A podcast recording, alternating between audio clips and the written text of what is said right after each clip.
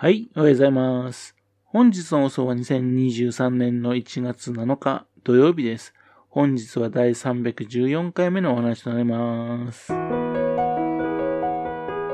のチャンネルは福島県郡山市在住の特撮アニメ漫画大好き親父のぴょん吉が響きになったことをだらだらと話をしていくという番組です。そんな親父の人事を気になりまして、もしもあなた心に何かが残ってしまったらごめんなさい。悪気がなかったんです。幸にこの番組に興味持ってしまったら、ぜひ今後もごひいきのほどよろしくお願いいたします。昨日はですね、超人バルム1のね、第24回の話をいたしました。今回もね、またその第25話のね、話をしようかなと思っているところです。昨日はですね、バルム1の時にですね、特撮ヒーローがたくさんいたってことでしたけどもね、実はですね、その時ですね、アニメの方でもね、たくさんのね、ヒーローが誕生していたんですよ。月光仮面、海のトリトン、赤道鈴之助、デビルマン、科学忍者隊ガッチャマン、アストロガンガー、マジンガー Z とですね、ロボットだとかね、等身大とかね、まあ、いろんなヒーローがね、登場してたんですね。その他の特撮アニメだけじゃなくてですね、野球に相撲にプロレスとですね、スポーツ界にもですね、ヒーローがいたんですよ。本当に当時の子供たちはですね、寝る暇がない。とりあえずですね、えっと、テレビ版にかびかじりついていたんですね。超人バルモアンの第25回目。マジン・ホルゲルゲルの白骨が風にうごめく。今回はですね、人の幼い兄弟がですね、魔人に襲われるんですよね。お兄ちゃんの方がですね、ワグリ正和さんっていうんですかね。ということなんですが、この方はですね、後にですね、8年後、アニメのですね、キャプテン、その主人公谷口隆夫のね、声を演ずることになるんですね。キャプテンって言ったらね、千葉哲也さんの弟さんのね、千葉明夫さんのね、代表的な漫画ですよね。よくできたアニメーションでした。お母さんにですね、遠く行くんじゃないよって言われてね、双眼鏡を持ってですね、遊びに行くんですね。ところがすぐさまですね、骨ゲルでね、発見してしまうんですね。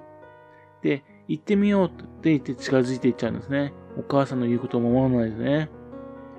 で、沈没した船がね、砂浜に置きっぱなしになってるんですよ。で、そこのところにですね、えっ、ー、と、行くんですね。昔はこんな感じで沈没した船が砂浜にあるとよくあったんですかね。で、漁師のおじさんをね、一緒に連れて行ったんですがね、その船からですね、骨ゲルゲがね、早速顔出すんですよ。ドルゲの悪のエージェント、白骨トカゲ、骨ゲルゲだとね、自己紹介するんですよね。なんかトカゲっぽい形になってましてね。パッと見、あの、ウルトラマンで出てくるシーボーズ、あれに似た感じなんですね。あれにマントを着せた感じなんですよね。で、子供たちはね、にあの警察、警察に連絡するんだって言ってね、洞窟に逃げようとするおじさんなんですが、前回と同じですね、松下海岸っぽいんですね。それをですね、前回と逆の方向からですね、撮影してるみたいですね。そして、骨ゲルでね、マントをかけられてですね、そして白骨になっちゃうんですね。骨ゲルがね、体の中を風が通るってね、様があるんですよ。で、兄弟がですね、逃げてきたのはお寺なんですね。で、そこにいた人にですね、骨のお化けが出たんだって言うんですね。そしたら、そのとこでね、謎の男にですね、さらわれちゃうんですね。そこですかね、金付き堂もありますしね、門もありますし、なんかいろいろとね、近くのお寺とするとね、どのお寺だかね、断定できそうなんですね。そして、また、先週やりました、照島ランド、そちらのところの観光ホテルのところにたどり着くんですね。オットセイとかね、飼われているみたいですね。で、男はですね、実はあのね、松五郎おじさんですね。たけしのおじさんの方ですね。で、骨のお化けが出るっていうね、張り込んでいたっていうんですね。というわけで、また、えっと、海岸の方に行きまして、で、先ほど言った松下海岸のね、反対側の方からね、えー、ところに行きます。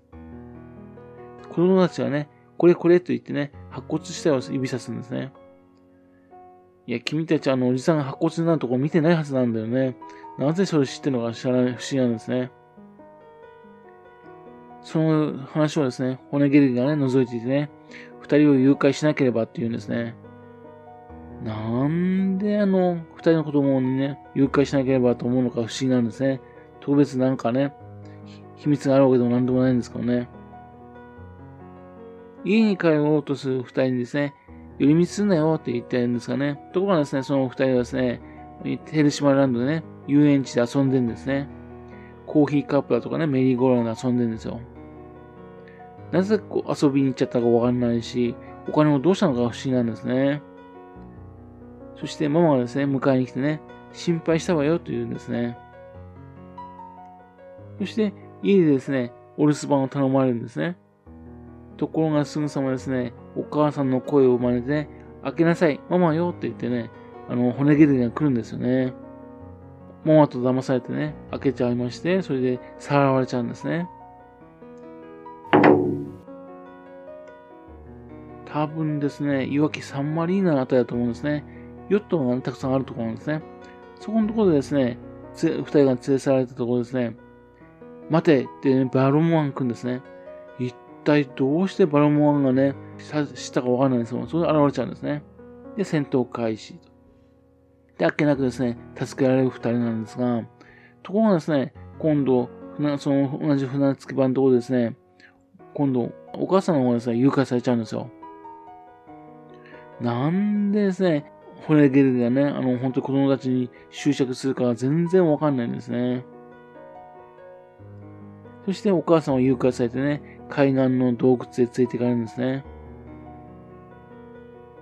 その洞窟にはですね、もう他に4人の人が人質されていましてね。で、その一人がですね、母親、そのお母さんにね、えー、こんな風になるよって見せしめるためにですね、殺されちゃうんですね。っていうか、まあ、白骨にさせちゃうんですね。騒ぐとね、お前もこういう、この骸骨にするぞってね、お母さんを責めるんですね。子供たちがですね、お寺で泣いてるんですね。なんでママがされたこと知ってんだろうねって。まあ、帰ってこないっていうことなんですかね。そして、道路をバロンワンが歩きながらね、うーん、骨ゲルが俺を呼ぶはずだとね、言ってるんですよ。なんでね、えっと、そういうふうに思うのかわけわからないんですが、そしたらですね、ちょうどあの骸骨が歩いてきましてね、そして、返して欲しければ、八先へ来いっていうふうに言うんですよ。というわけで、いわきの地名、ね、小名浜のところの地名の八先っていうところにですね、そこのところで対決になるわけですね。っていうんで、まあ、ハロットでね、えっ、ー、と、飛んでいくんですが、どうもですね、八先っていうところはですね、あのー、照島、そのやつが真向かいに見えるところ、そこみたいですね。現在ですね、ゴルフ場があるあたりみたいなんですね。今、あのあたりに行けるのかどうか、ちょっとね、えっ、ー、と、心配なんですかね。そのところでですね、細い防波堤がありましてね、そこで戦闘するんですよね。いや、大野県友会すごいですね。この狭いところでよく戦闘するなぁと。骨切りがね、戦闘員の高めを見てたんですが、俺の骨見せを受けてみろですね。というんで骨を投げるんですね。そうすると、うん、爆発が起きると。バルモアはですね、奴は風に弱い。ならば風下に追いやるんだ。って言うんですね。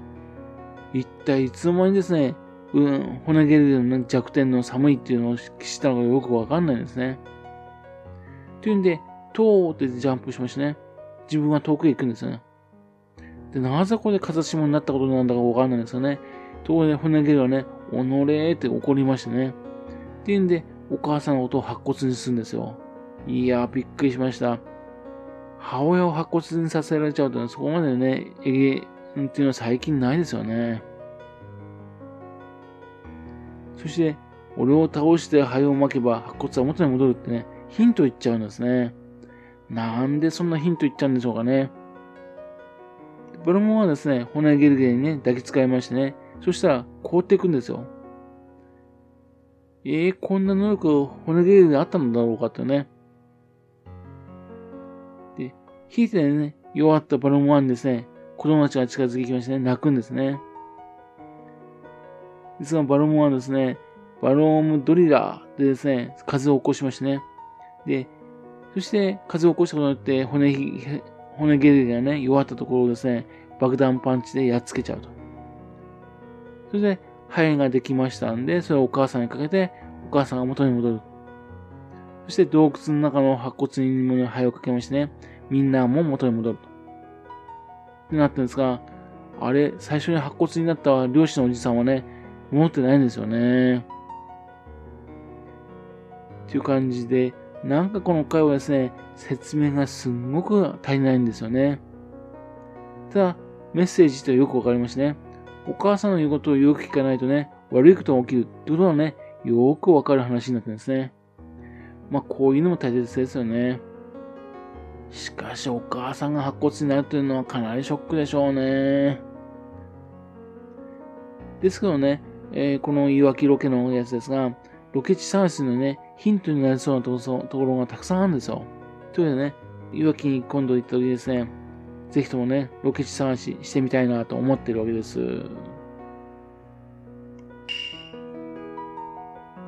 はい。それではまた次回よろしくば、ぴょん吉のお宅の話をお付き合いくださいね。本日もお聴きくださいまして、誠にありがとうございました。